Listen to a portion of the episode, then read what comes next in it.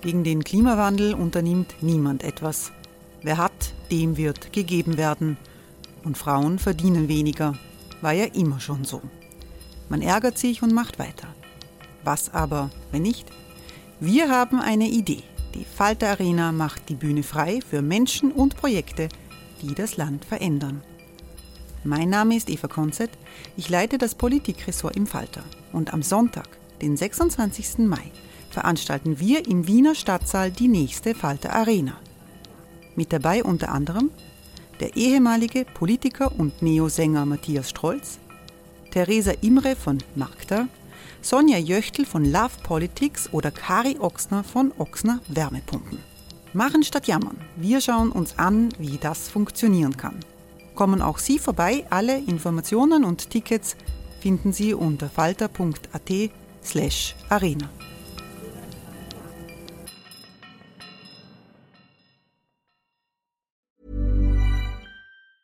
Quality sleep is essential. That's why the Sleep Number Smart Bed is designed for your ever evolving sleep needs. Need a bed that's firmer or softer on either side? Helps you sleep at a comfortable temperature? Sleep Number Smart Beds let you individualize your comfort so you sleep better together. JD Power ranks Sleep Number number 1 in customer satisfaction with mattresses purchased in-store. And now, save 50% on the Sleep Number limited edition Smart Bed for a limited time. For JD Power 2023 award information, visit jdpower.com/awards. Only at a Sleep Number store or sleepnumber.com.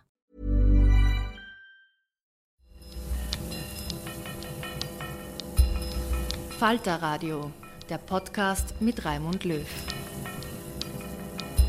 Sehr herzlich willkommen, meine Damen und Herren, im Falter Radio.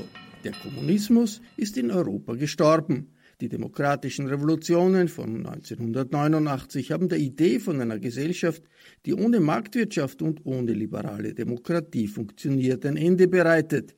Längst hatte der Stalinismus die emanzipatorischen Versprechen der kommunistischen Parteien zerstört. Der ungarische Historiker und Autor George Dallos hat Aufstieg und Niedergang des Kommunismus in seinem Heimatland hautnah erlebt. Aufgewachsen ist er nach dem Zweiten Weltkrieg in einem jüdischen Waisenheim in Budapest. Er war vieles in seinem Leben, gläubiger Kommunist, maoistischer Dissident und Mitstreiter für demokratische Freiheitsrechte in Ungarn.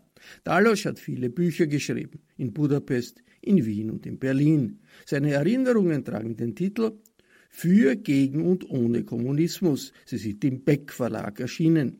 Im Bruno-Kreisky-Forum hat Robert Miesig mit George Dalosch über die Nachkriegszeit als jüdisches Kind in Ungarn und den großen Umbruch weg vom sogenannten real existierenden Sozialismus gesprochen.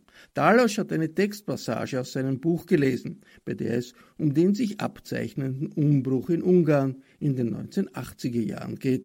Damals übernahm Karoly Groß die Regierungsgeschäfte, ein knochentrockener Funktionär, der lange Reden ohne jegliche Mimik oder Modulation der Stimme halten konnte. Nun verkündete er in dieser Tonart ein sogenanntes Entfaltungsprogramm. Hinter dieser Bezeichnung, die nach einem großartigen Versprechen klang, verbarg sich die Absicht nach einer bescheidenen Öffnung in Richtung sozialistischer Marktwirtschaft, ohne dass Inhalt und Umfang dieses Begriffs geklärt worden wären. Es ging wohl eher darum, den Reformkräften inner und außerhalb der Partei das Maul zu stopfen und weitere westliche, vor allem westdeutsche Kredite zu ergattern. Allerdings drohten bei jeder Liberalisierung der Wirtschaft parallel auch Lockerungen in anderen Bereichen. Die Stimmung war von latenter Unruhe geprägt und wurde von zwei Themen beherrscht. Der Lage der ungarischen Minderheit in Ceausescus Rumänien und dem Projekt des Wasserkraftwerks Nagymaros-Gabčíkovo an der ungarisch-tschechoslowakischen Grenze. Dass es sich allerdings um etwas weit Dramatischeres, um das Ende einer Ära handelte, ahnten nur ganz wenige. In den höchsten Machtetagen sowie einige Dissidenten. Im März 1987 druckte die illegale Zeitschrift der demokratischen Opposition die von Miklos Horoszti formulierte, früher unvorstellbare Forderung Kadar muss gehen. Vom 1. Januar 1988 hatten an hatten ungarische Staatsbürger das Recht, einen sogenannten Weltpass zu beantragen, mit dem sie das Land beliebig viele Male verlassen und jederzeit dorthin zurückkehren konnten. Insgesamt war Ungarn im April und Mai 1988 nicht mehr das Land, das ich knapp ein Jahr zuvor verlassen hatte. Die Veränderung konnte man selbst an den Schaufenstern absehen etwa in der Budapester Autorenbuchhandlung. Dr. Chivago ist eingetroffen. Wenn ich nicht gewusst hätte, dass es sich um den 30 Jahre lang offiziell geächteten Roman von Boris Pasternak handelte, hätte ich glauben können, man schicke uns einen Wunderarzt, der Heilung für unsere Blessuren, Lösungen für unsere chronischen Probleme mit sich brachte. Nicht nur Dr. Chivago, sondern auch Nabokovs Lolita durfte erscheinen. Und George Orwell, George Konrad, Milan Kundera, George Petri. Alles kein Problem. Es gab zweierlei Bildbände über die Art und Weise der sexuellen Lustgewinnung. Und auch Esoterik, Horoskope und Parapsychologie waren keine Tabus mehr. Diese Welle der Liberalisierung sprengte den Rahmen der Buchhandlungen. Auf den Straßen, in den Unterführungen, auf den Bahnhöfen, überall waren sie zu haben, die früher verbotenen Lesefrüchte. Unter ihnen fand sich auch das ehemals auf offener Straße unvorstellbare, ein Kunstleder gebundenes schwarzes Büchlein mit dem Titel Die heilige Schrift. Die Krisenpublizistik produzierte ihre eigen, eigenen Gemeinplätze und Stilblüten. Zitat. Unser Ziel ist die Verlangsamung der Beschleunigung der Verschlechterung, sagte ein Politiker. Ein anderer wollte die Gemüter mit dem Satz beschwichtigen. Die Stimmung ist schlechter als die Lage. Unzensierte Prosa fand sich in der billigen Broschüre der neuen Wochenschrift Tipp. Was müssen wir über Arbeitslosigkeit wissen? Darin die Untertitel Wer ist arbeitslos? Was ist Arbeitslosigkeit? Gibt es in Ungarn Arbeitslosigkeit? Wird es in unserem Lande Arbeitslosigkeit geben? Das klang, als handle es sich um Sprachübungen mit dem Ziel, uns an ein Wort zu gewöhnen. Unterdessen entstanden verschiedene Gruppen, Zirkel und Parteien, die weder von jemandem genehmigt noch verboten worden waren. Man nannte sie die neuen Organisationen. Eine Epoche ging zu Ende, lediglich deren Hauptakteure wurden noch nicht beim Namen genannt. Ich konnte mein karnevaleskes Land noch rechtzeitig verlassen, um einige aktuelle Einladungen in der Bundesrepublik wahrzunehmen. So fuhr ich zur Konferenz Ein Traum von Europa nach Westberlin, einer großen internationalen Veranstaltung mit Stars wie Susanne Sonntag, Melina Mercuri, Max Frisch, Günter Grass, Hans Magnus Enzensberger, Christa Wolf und Umberto Eco, aus Ungarn Georg Konrad und Niklos Harasti. Angesichts der noblen Gesellschaft fühlte ich mich geschmeichelt, wie ein Laienschauspieler aus der Provinz, der plötzlich an der Oscar-Gala teilnehmen darf. Mit einigen Lampenfieber bereitete ich mich auf mein kurzes Statement auf dem Podium vor, das ich genau am 27. Mai um 15 Uhr halten sollte. Unterdessen aber fand in Budapest die längst erwartete Wachablösung statt. Im Plenum des Zentralkomitees der ungarischen Sozialistischen Arbeiterpartei wurde Janos Kadar als Generalsekretär abgelöst und zum Vorsitzenden der Partei gewählt, was nur eine höfliche Form der Verabschiedung war.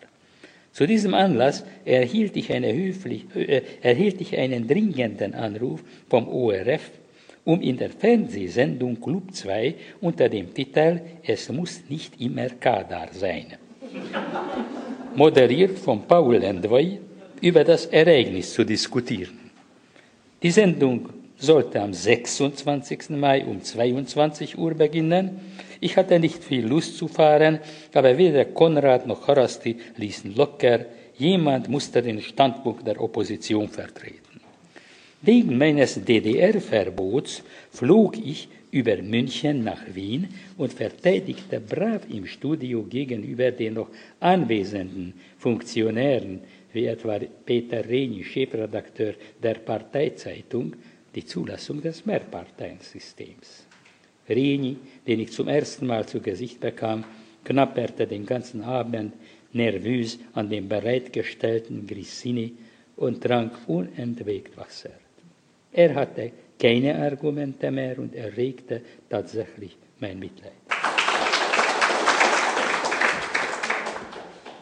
Lieber Georgi, vielen Dank für diesen Rückblick äh, auch auf das Wien der 80er Jahre, äh, an das sich ja so manche von uns, die Hälfte würde ich sagen, mehr als die Hälfte heute, äh, erinnern kann. Ähm, und auch an diese, an diese Wahnsinnstage auch von 89, was ja da jetzt ein bisschen als Geschichte hineinkam. Äh, dieses Buch beginnt natürlich sehr viel früher, nämlich wie eine, also es beginnt nicht ich sage jetzt mal, es beginnt mit deiner Geburt, in Wirklichkeit beginnt es doch früher, weil du die Lebensgeschichte nachzeichnest. Äh, aber beginnen wir bei, bei deiner Geburt. Du bist 1943 in Budapest geboren.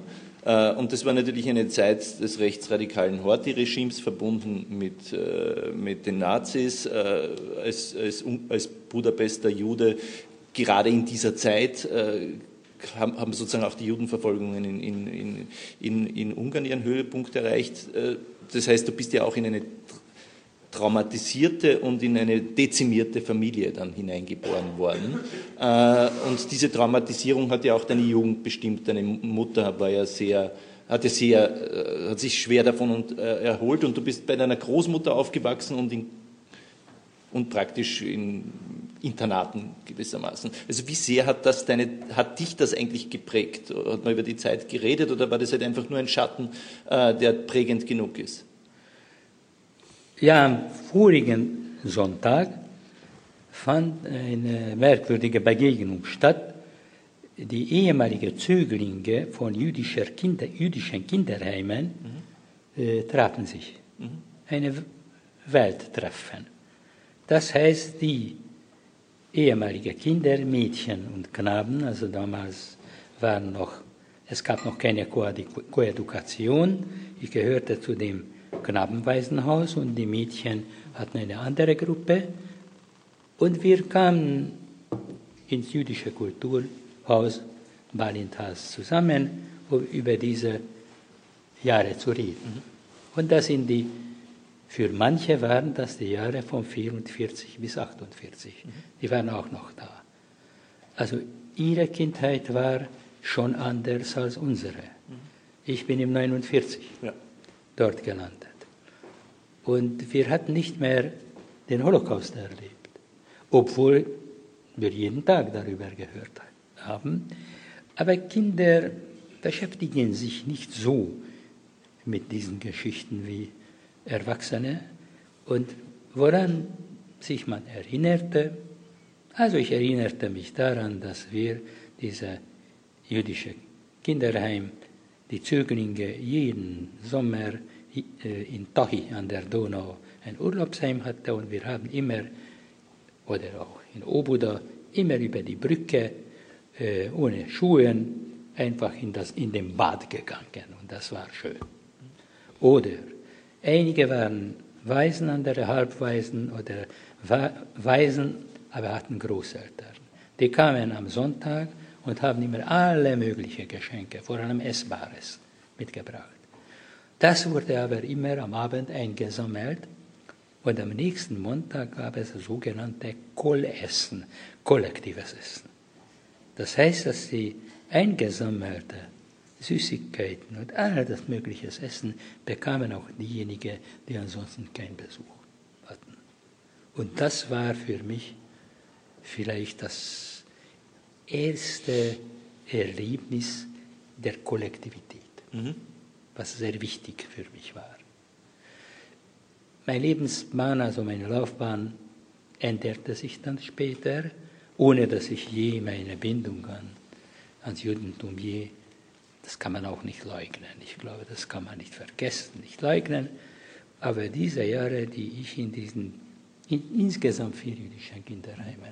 Warum eigentlich? Also sozusagen, du hattest eine Großmutter und eine Mutter, die ja beide überlebt ja. hatten. Wieso konntest du nicht bei denen leben? Weil, also erstens, weil meine Mutter ständig an irgendwelchen sicher kriegsbedingten Krankheiten äh, litt. Mein Vater, Vater ist im Juli 1945 an Lungenkrankheit gestorben und die beiden hatten auch wenig Geld. Also meine Mutter arbeitete als Pförtnerin bei einer Baufirma und meine äh, Großmutter als Hilfsarbeiterin bei einer Genossenschaft. Und ich glaube, sie hatten einfach kein Geld oder zu wenig Geld und da zahlten sie jeden Monat 100 Forint in dieses Waisenhaus ein und dort hatte ich Vollpension, Vollkost. Das war natürlich eine jüdische Einrichtung, aber nach der, nach, als die Kommunisten an die Macht kamen, sie haben verboten, äh, Hauptschulen, Elementarschulen äh, auf religiöser Basis weiterzumachen. Das heißt, das Waisenhaus war nur ein College und wir lernten in der staatlichen Schule, wo kommunistische Ideologie gepredigt wurde, zumeist von Nichtkommunisten. Mhm. Weil diese Lehrer ich glaube nicht, dass sie irgendeine Ahnung davon hatten, was Kommunismus ist. Ansonsten waren wir wie jedes Kind mit dem Waisenhaus, gingen wir zusammen gemeinsam ins Kino und äh, sahen sowjetische Kriegsfilme vor allem oder manchmal französische Filme. Äh, und wir hatten so unser eigenes Leben. Wir hatten so, so auch natürlich das ungarische Leben verfolgt. Es war im Sommer 53. Es war einer der kältesten Sommer der Nachkriegszeit, wo das Waisenhaus nicht einmal genug Heizstoff hatte und man hat schon die, die, die, die, die Ping-Pong-Tische zerlegt, um zu heizen. Und in dem einzigen Raum, wo ein richtiges Ofen war, äh, saßen wir und hörten das Radio. Äh, die geniale ungarische Fußballmannschaft hat damals am 25. November 1953 die Briten geschlagen. Und das machte mich zum ungarischen Patrioten. Weil ansonsten hörten wir, dass Ungarn nur Tragödien und Katastrophen erlebte. Und das hat mir so eine Kraft gegeben, zu einer solchen Nation zu gehören. Und das wollte ich irgendwo im Einklang mit der Zugehörigkeit zu einer ganz anderen Nation, die nicht einmal eine Fußballweltmeisterschaft gewonnen hat, die Juden. Und diese ganze merkwürdige Geschichten, dann, dann, dann habe ich aufgrund dieser Erkältungen und der Kälte hatten einige Zöglinge des Waisenhauses lungenkrank geworden. Und wir haben dann in einem Sanatorium Monate äh, in Nordungarn in einem ehemaligen feudalen Schloss verbracht. Und das war zum ersten Mal, dass ich so viel Essen bekam, wie ich wollte. Es gab alles. Es war so ein kommunistisches Paradies. Ich muss sagen, dass die Kommunisten mich korrumpierten. Äh, es ist ihnen gelungen, meine Erwartungen so hochzuschrauben, dass das irgendwann in jedem Kinderheim in jeder Familie in der ganzen Welt so sein muss. Jeder muss so viel essen dürfen, wie er will. Es gab natürlich, es gab sogar einen Wettbewerb, weil man hatte, ich glaube fälschlicherweise, damals den Eindruck, dass gegen Lungenkrankheit vor allem zunehmen mhm. äh, hilft. Also es gab einen Wettbewerb, wer mehr Kilo hatte und wer äh, in diesen Monaten Wem gelungen war, 10 Kilo zunehmender, kriegte eine ganze Torte. Und ich hatte unglaubliche Anstrengungen gemacht, um diese 10 Kilo zu erreichen. Es ist mir nicht gelungen. Ich blieb dünn und erst als ich dann entlassen wurde aus dem Sanatorium, da begann ich dick zu werden. ohne Torte. Also das ist eine Unmenge von, Unmenge von äh, Erinnerungen, die gut mhm. sind. Und ich selbstverständlich mit, als, mit dem Erwachsenwerden, als man plötzlich über, über alles liest etwas, über alles hört etwas. Ich habe dieses Buch, was ich hier erwähne, die Beschneidung geschrieben, 50er Jahre. Und in Israel hat das ein alter Jude gelesen, der aus Ungarn kam. Und er sagte, und das Buch ist melancholisch und traurig, und er sagte, was für, ein, was für eine glückliche Kindheit habt ihr gehabt. Mhm. Das ist so. Ja, und gleichzeitig gab es ja dann auch so etwas wie eine Identifikation, nicht nur mit der Nation, Nation Ungarn, sondern auch eine Identifikation mit der politischen Ordnung. Und sei es bloß, wie du es an irgendeiner Stelle andeutest, ich glaube, das war ein, ein, Gedanke, den du deiner Großmutter oder entwickelt mit der Großmutter, äh, dass man halt in der Welt, in der man lebt, möglichst gut leben will. Das heißt, das gibt ja auch gewissermaßen dann so eine Art äh, Stachel zu einer Anpassung, aber gleichzeitig auch zur Akzeptanz dieser Verhältnisse. Und du warst äh, sozusagen dann, wie du als äh, wie du quasi Gymnasiast warst, einerseits an Literatur interessiert, hast geschrieben und andererseits überzeugter Kommunist, was eine schlechte Mischung sein kann, weil daraus schlechte Literatur, nämlich so quasi äh, kommunistische Erweckungsprosa hervorgeht. Zumindest nennst du das so äh, in deinem Buch und an den wenigsten Stellen bringst du dafür ein Beispiel. Wahrscheinlich hast du Gründe dafür.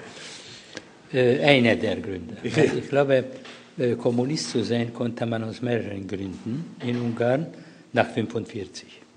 Äh, nicht alle Juden sind Kommunisten geworden. Vor allem die mittleren Schichten, also die etwas reichere, oder Intellektuelle, die kritisch dachten, sie wollten diese Ideologie nicht, also vor allem wegen der Verstaatlichung. Die Verstaatlichung war für viele, auch Juden und auch für Nichtjuden, eine kleine Katastrophe. Das war eine staatlich organisierte Pleite. Aber die armen Juden, die eigentlich ihr Leben der Sowjetarmee zu verdanken hatten, der noch in Budapest lebten 200.000 Juden damals und das Ghetto wurde von der Roten Armee äh, aufgelöst. Was sonst diese Rote Armee noch machte, das hat man herumgesprochen natürlich. Aber dieser Dankbarkeitseffekt war sehr stark. Juden waren, ich glaube, diese, von diesen kleinbürgerlichen Schichten, waren mehr verfänglich für den Kommunismus. Das hatte nämlich eine uralten, äh, ich würde sagen, uralten, nicht eindeutigen Wunsch der Juden gehabt, des Judentums loszuwerden. Und bei das war ein Angebot. Ja, wenn du Kommunist bist, dann ist alles in Ordnung. Da kannst du daneben und neben, nebensächlich auch Ungar sein, äh, du kannst auch alles Mögliches. Und außerdem hatte ich christliche Einflüsse, weil meine Mutter besuchte in den 50er Jahren christliche Sekten. Weil ein Teil der Juden, die an dem jüdischen Gott enttäuscht waren, die suchten Asyl bei kleinen christlichen Sekten, nicht bei den Katholiken, nicht bei den Protestanten, weil diese waren mitschuldig an der Judenverfolgung. Aber bei den Baptisten oder Methodisten. Also ich habe eine Zeit lang jüdische Gottesdienste am Samstag und christliche Gottesdienste am Sonntag mitbekommen. Also so ein Angebot von Göttern. äh, das war vielleicht meine spezielle Art bei dem Kommunismus. Wie ein Flüchtling, ein Migrant. Ein jüdischer Migrant landet im Land des Kommunismus. Und es war ernst gemeint und der Staat, nicht allein, ich war da so, in der Gymnasium gab es solche Leute. Das war ein kleinbürgerliches Gymnasium in Budapest im sechsten Bezirk. Und wir waren Kommunisten geworden und der Staat förderte uns. Ich glaube sogar, dass ich Karrierist war, ohne das zu wissen. Mhm. Wie ist man Karrierist, ohne es zu wissen? Indem man die, äh, den, die positiven Sanktionen oder die, die positiven Blicke zu genießen beginnt? Also wenn man mit 16 und 17 plötzlich in sämtlichen literarischen Zeitschriften ja. meine Gedichte gedruckt hatte, wieso sollte ich nicht davon überzeugt? Du warst ein Jungstar, nicht? du warst ein Jungstar. 17, 18, also ich, ich fühlte mich wie ein un, ungemein begabter junger Dichter und ich habe nichts davon geahnt, dass das Ganze ein taktisches Spiel war, weil die 56er kamen aus dem Gefängnis oder sie wurden verboten und das System brauchte junge kommunistische Stimmen. Also vor allem auch die Literaten, die 56, also im, im, im, ja. im, im Folge der gescheiterten Revolution oder wie man es nennen mag, äh, aus dem Verkehr gezogen worden sind, die sind doch so ja, Gymnasiasten wie dich ersetzt worden. Für drei, vier Jahre ja. haben wir eine Lücke gefüllt. Dann hat man uns fallen lassen.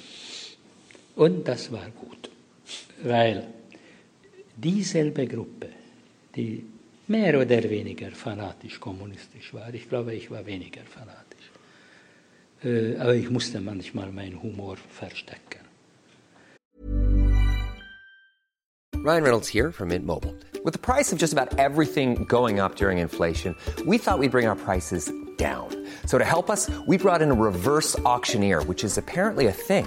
Mint Mobile unlimited premium wireless. Ready to get 30, 30, bit to get 30, bit to get 20, 20, 20, bit to get 20, 20, bit to get 15, 15, 15, 15 just 15 bucks a month. So, Give it a try at mintmobile.com/switch. slash $45 up front for 3 months plus taxes and fees. Promo for new customers for limited time. Unlimited more than 40 gigabytes per month slows. Full terms at mintmobile.com. Der dieselbe Gruppe hat dann allmählich gemerkt, dass hier etwas schief läuft. Und 63, 64, ich aufgrund meines größten bisherigen Erfolgs, das ich in der Sowjetunion lernen durfte, und ich fuhr in dieses Land im vollen Glauben der offiziellen Propaganda. Das ist das Land, wo in 20 Jahren der Kommunismus eingeführt wird. Wohlstand, sind alle glücklich, und ich komme an, ich bin begeistert und in der ersten Woche, äh, äh, in der ersten Woche verschwinden alle meine Kleider. Sie wurden gestohlen. Das war für mich, jedes Glauben ist eine Demütigung natürlich. Aber für mich war das ein grundlegender Schock. Wieso in diesem Land? Und ich habe hab versucht, die Sowjetunion gegen mich selbst in Schutz zu nehmen. Das kann nicht sein. Außerdem wollte ich natürlich der Großmutter nicht schreiben, weil sie herzkrank war. Und meinen Freund nicht, weil sie Kommunisten war. Und allmählich merkte ich die Kluft zwischen der sowjetischen Realität und der Propaganda, die man jeder, jeden Tag in den Zeitungen ließ, im Radio, Fernsehen hörte. Und dazu kamen noch meine russischen Freunde. Ich verteidigte mit wirklich in vollen Zügen das Regime und die Russen sagten, bist du verrückt? Wieso liest du diese Zeitung? Das ist nicht, das stimmt nicht. Und diese ganze Geschichte mit Stalins Personenkult ist, nein, das Ganze ist mit der Kollektivierung angefangen. Also ich hatte sehr, und wir suchten diese jungen Leute, 19, 20, 21, ein besseres Land ich würde sagen, einen besseren Irrweg. Und wir fanden China. China hatte einen unglaublichen Vorteil gegenüber der Sowjetunion. Man kannte nichts. Also das war weit. Die revolutionäre ähm, Sprüche, also die, die ganze Sprache war sehr radikal. Und irgendwann sind wir Maoisten geworden als Reaktion auf diese Enttäuschung. Und das hat schon das System, obwohl wir immer noch kleine Dummköpfe waren aus dem sechsten Bezirk. Aber dann habe ich gelesen, dass meine Akte bei der Staatssicherheit wurde im Juli 1964 eröffnet. Geschlossen wurde im August 1989. Und ich lese diese Texte, wo ich nicht mehr weiß, wer dümmer war, ich oder sie. Also das, das, was ich dachte, das ist eine Sache. Aber dass ein Generalmajor sich damit beschäftigt. Und dann schrieben sie noch irgendwo am Rande einer äh, top secreten Dokuments, ist der wenigstens begabt. Äh, und ich glaube, diese, in, in dieser Situation, ich hatte, ich hatte zwei Reaktionen. Erstens bin ich mit dieser Radikalität, äh, das dauerte bis zu den ersten Verhaftungen. Und damals wurden wir noch radikaler, weil diese Verhaftung haben wir, also ich jedenfalls habe ich teilweise als Ruhm erlebt, was immer noch kommunistisch war. Also dazu muss man ja sagen, das spielte sich ja dann ab im Jahre 67, 68. 67 also, und 68. Und während sozusagen aus der Rückblick wir alle annehmen würden, Dissidenz hieß damals äh, dritter Weg, äh, Demokratisierung, Sozialismus ja. mit menschlichem Antlitz, hat hier eine Gruppe, die eigentlich das Gegenteil behauptete, nämlich dass äh, das Regime revisionistisch ist, nicht bolschewistisch genug äh, und quasi nach rechts abweicht. Und ihr wolltet äh, gewissermaßen das chinesische System etablieren. Und ihr habt dann auch einen Aufruf geschrieben, dass der endete mit die große proletarische Kulturrevolution in China hat auch uns einen richtigen Weg gewiesen. Und das war sozusagen quasi der Weg von Georgi Daldos in die Dissidenz, nämlich nicht, nicht gewissermaßen Helsinki und die Menschenrechte, Nein. sondern Peking und die Peking Peking und die, äh, die, die, die Kulturrevolution. Ich, bin, ich schreibe auch dafür, ich habe von der Demokratie nichts verstanden. Mein Thema in Moskau war äh, das Heidelberger Programm der SPD 1925. Äh, die Gruppe hat je ein Kongress, je ein Programm der SPD bekommen. Einige Gothaer, Eisenacher, äh, es gab das Görlitzer Programm Heidelberger und einer, der besonders äh, zuverlässig war, hat Bad Godesberg gekommen. Dazu brauchte man zuverlässig sein, weil die Zeitungen musste man, konnte man lesen. Ich konnte auch Zeitungen lesen und ich habe Protokolle der SPD aus den 20er Jahren und Vossische Zeitung, alles war in einem Kellerraum einer Bibliothek mit Sondergenehmigung zugänglich bis auf äh, nationalsozialistische und trotzkistische Literatur. Aber ansonsten vorwärts, äh, KPD-Zeitung. Und ich las diese ganze Sache. Ich habe nicht verstanden, wozu diese ganze Demokratie. Mhm. Also warum? Warum so viele Parteien? Es kann nicht gut gehen. In Deutschland ist es auch nicht gut gegangen. In der Sowjetunion eine Partei, Abstimmung ja, nein, und basta. Aber gut, ich kann mir ja vorstellen, dass man sich sozusagen, äh, einerseits man kann dieser oder jener politischen Haltung anhängen, man kann sozusagen seine Meinungen ändern, aber kann man seinen Charakter ändern? Äh, und du bist doch ein humorvoller Mensch. Kann man, als Humor, kann man humorvoll maoistisch sein? Nein, das geht. Ja. Ich hatte, ich hatte, also meine Probleme begannen damit, und das ist eine fortgesetzte Sache, dass ich äh, auch in, in dieser Gesellschaft äh, mit dem Humor mhm. dabei war. Also ich organisierte alles, worüber man lachen konnte. Und über das System konnte man lachen. Ja. Und äh, ich wurde eines schönen Tages aus dieser illegalen Gruppe ausgeschlossen. Und zwar, weil wir hatten diese nach chinesischen Muster in der tiefen Illegalität, das heißt irgendwo im Wald wo? Sonntag. Jeder musste Selbstkritik üben. Ich begann Selbstkritik zu üben und ich fühlte, dass jedes Wort verlogen ist. Und darauf reagierte ich, dass ich lachen begann. Weil ich, ich beschimpfte mich und ich fand es so grotesk, dass ich mich beschimpfte, wobei ich mich liebe, respektiere. Ich weiß, dass ich Probleme habe. Aber diese ganze Szenerie, und ich wurde ausgeschlossen. Was aber die Staatssicherheit nicht zu meinen Gunsten äh, interpretierte, weil ich war mit derselben Gruppe verhaftet und vor Gericht gestellt. Und dieses Jahr bei der Staatssicherheit, ich meine, das war kein, ich wurde mit, unter Bewährung, also ich Musste nicht ins, damals. Später kam ich dann ins Gefängnis, aber nicht damals.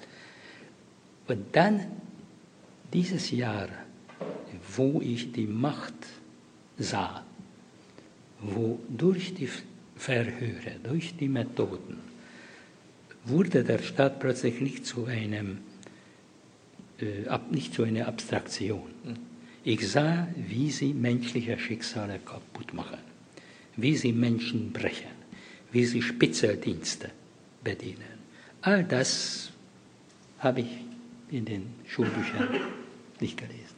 Und die, die, die, die, zweite Dissidenz war gewissermaßen eine Zwei-Mann-Dissidenz fast. Äh, zumindest beschreibst du es so, äh, dass eigentlich das nur eine Geschichte von dir und deinem Freund Miklos Harasti war, Ja. der eigentlich so eher, äh, wie kann man das nennen, A- Anarchist, Er war eher Anarchist. Anarchist äh, flamboyanter Intellektueller, äh, sehr viel auch internationale Einflüsse, aber eher nicht das Chinesische, sondern das Avantgardistische. Äh, und dann wurdet ihr festgenommen. Ja, weil wir sind dann miteinander, äh, wir haben nicht mehr konspiriert, sie haben, wir haben Lesungen, wir haben unsere Meinungen gesagt, zum Beispiel zur Okkupation der Tschechoslowakei, was natürlich das Schlüsselerlebnis des Jahres 68 wurde. Und wir wurden dann beide unter Polizeiaufsicht gestellt äh, und äh, das ist so ein halbwegs Hausarrest. Also kein Kino, kein Restaurant, keine Bibliothek, äh, jeden Tag um 9 Uhr nach zu Hause sein, jede Woche einmal bei der Polizei melden. Äh, und das hat uns aneinander gekettet, obwohl wir sehr unterschiedlich waren. Und wir haben aber ausgemacht, das dauerte ein halbes Jahr, wenn Sie das jetzt verlängern, dann, dann melden wir uns nicht mehr bei der Polizei. Miklos war radikaler, er ging ins Kino, er ging ins Theater, er ging ins Restaurant. Also, und wir erreichten, dass wir Du beschreibst dich auch selbst in dem Buch an vielen Stellen so ähnlich Ich so hatte ein mal wie eine einen Feigling, wie einen. Feigling der, der eigentlich das alles nicht Ja. sich getraut hat, aber dann irgendwie dazugeriet. Aber, das, aber ich, war, ich konnte nicht anders. Dann sind wir verhaftet worden und wir haben das ausgemacht.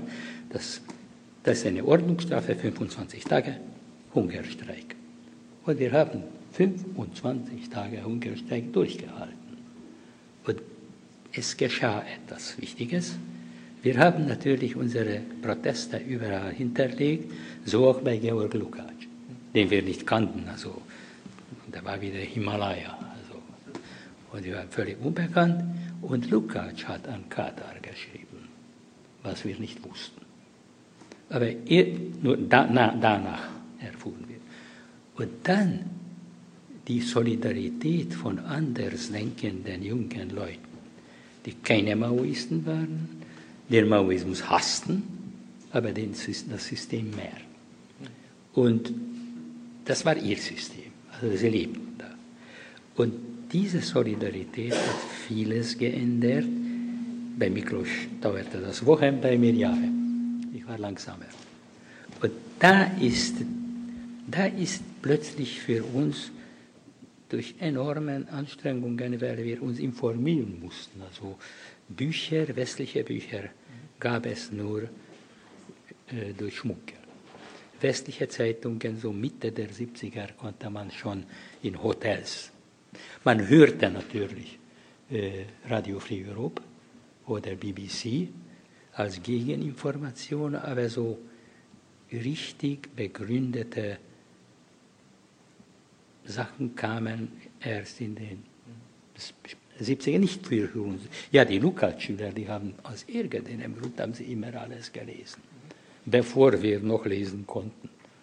Und das war die 70er Jahre, wo die ganze intellektuelle Jugend das Problem hatte. Und es gab keine eigentliche Opposition, es gab nur Informationsaustausch.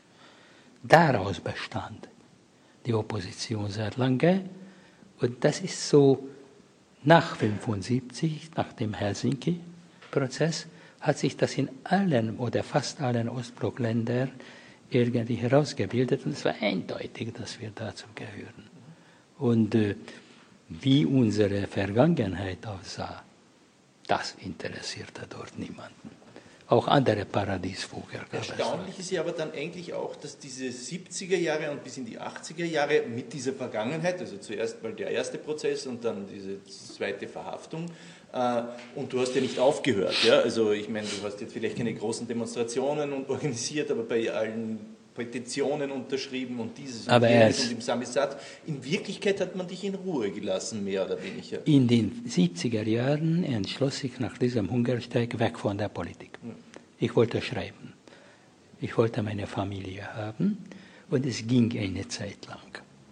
Äh, und mit den Jahren, dann hat das, ich wurde nicht mehr verfolgt, aber 19 Jahre lang kein Buch konnte ich veröffentlichen. Aber du hast im Deutsch, du hast im kapitalistischen feindlichen Ausland äh, produziert und trotzdem hat man Danach. dich vielleicht ein bisschen schief angesehen, aber in Wirklichkeit ist nichts passiert, oder?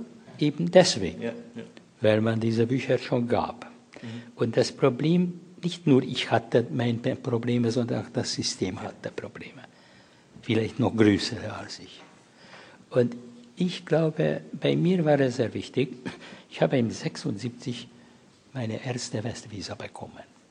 Jedes Jahr hat man das abgelehnt. Nach Helsinki hat man das plötzlich so tropfenweise. Ich konnte in dem Monat November 76 in Köln die Ausbürgerung von Wolf, Wolf Biermanns erleben, dessen Lieder ich in der DDR zum ersten Mal von irgendeiner Langplatte gehört habe. Und das hat mich moralisch so erschüttert, dass sowas möglich ist, dass ich begann mich schämen, dass ich so zurückhaltend war. Und mit 77 beginnt eigentlich die ungarische demokratische Opposition mit einem Solidaritätsbrief an die tschechoslowakische Charta 77 und da bin ich und da bin ich einfach da bin ich einfach durch durch diese Charta 77 Geschichte, ich fand irgendwo mein Ort an der Opposition. Und, äh, und ich bin auch äh, kritisch geblieben. Das System war immer schwächer. Das spürte man. Also ich beschreibe das auch in dem Buch, Kadars Situation. Kadar lebte zwischen dem Druck der Sowjetunion und dem eigenen Volk, der eigenen Nation, dem man immer mehr Konsumartikel geben musste, um sie in Ruhe zu haben. Und manchmal, also wir saßen da am Abend vor dem schwarz-weißen Fernsehen mit meiner kleinen Tochter, die nur deswegen da saß, um nicht schlafen gehen zu müssen. Und sie sitzt da, ich sitze da. Und Kadar hält eine Rede. Und ich schaue auf meine Tochter und plötzlich sehe ich, dass sie so ein Tick hat oh Gott, wir müssen zum Arzt, dachte ich. Dann merkte ich, dass sie Kadar nachahmt. Kadar hatte den Tick und meine Tochter, so vier Jahre alt, versuchte auch so zu machen. Oder man hat auch schwarz-weiß Fernsehen. Brezhnev in Ungarn hat eben die Reformen abgewürgt. Es musste enorme Szenen zwischen Brezhnev und Kadar geben. Und man sah, wie Kadar und Brezhnev, Kadar verabschiedet Brezhnev am Westbahnhof. Fernsehen. Fernsehreportage, Kadar ist völlig depressiv. Brezhnev strahlt und sagt plötzlich Russisch, was aber nicht übersetzt wurde, Hauptsache lächeln. Hauptsache lächeln. Glavnoje ulibatsa. Und also man ahnte. Und sowieso, also wenn man 79, Brezhnev in Budapest, da hat man natürlich alles abgeschlossen. Und man sah am Oktogon, wie diese Schleuder, dieser Bonzenschleuder fuhr.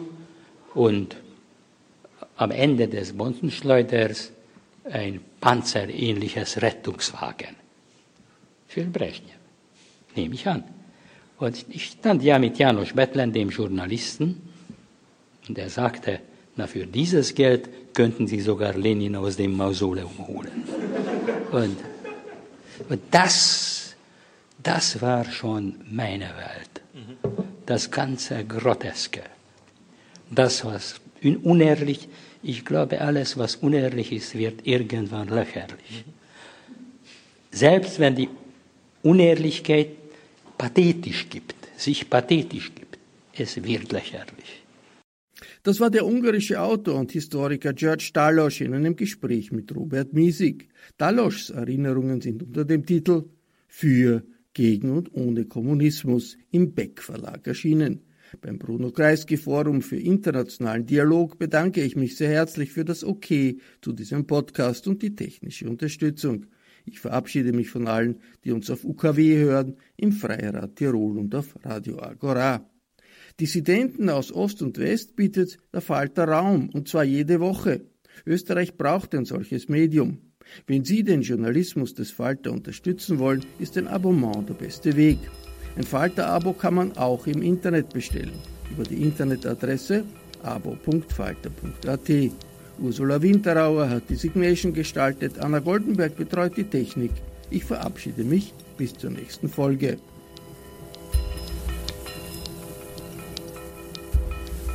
Sie hörten das Falterradio, den Podcast mit Raimund Löw.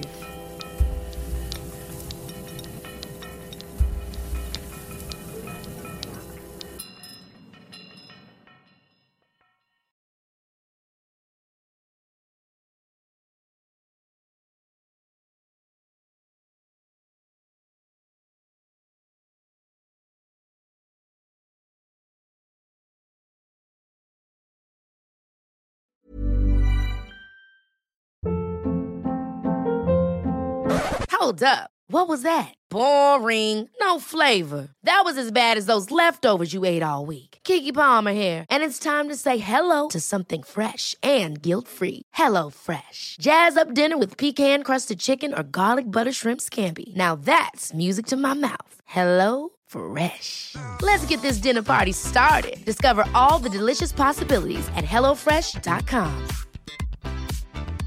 Even when we're on a budget, we still deserve nice things. Quince is a place to scoop up stunning high-end goods for 50 to 80% less than similar brands. They have buttery soft cashmere sweaters starting at $50, luxurious Italian leather bags, and so much more. Plus, Quince only works with factories that use safe, ethical, and responsible manufacturing. Get the high-end goods you'll love without the high price tag with Quince. Go to quince.com/style for free shipping and 365-day returns.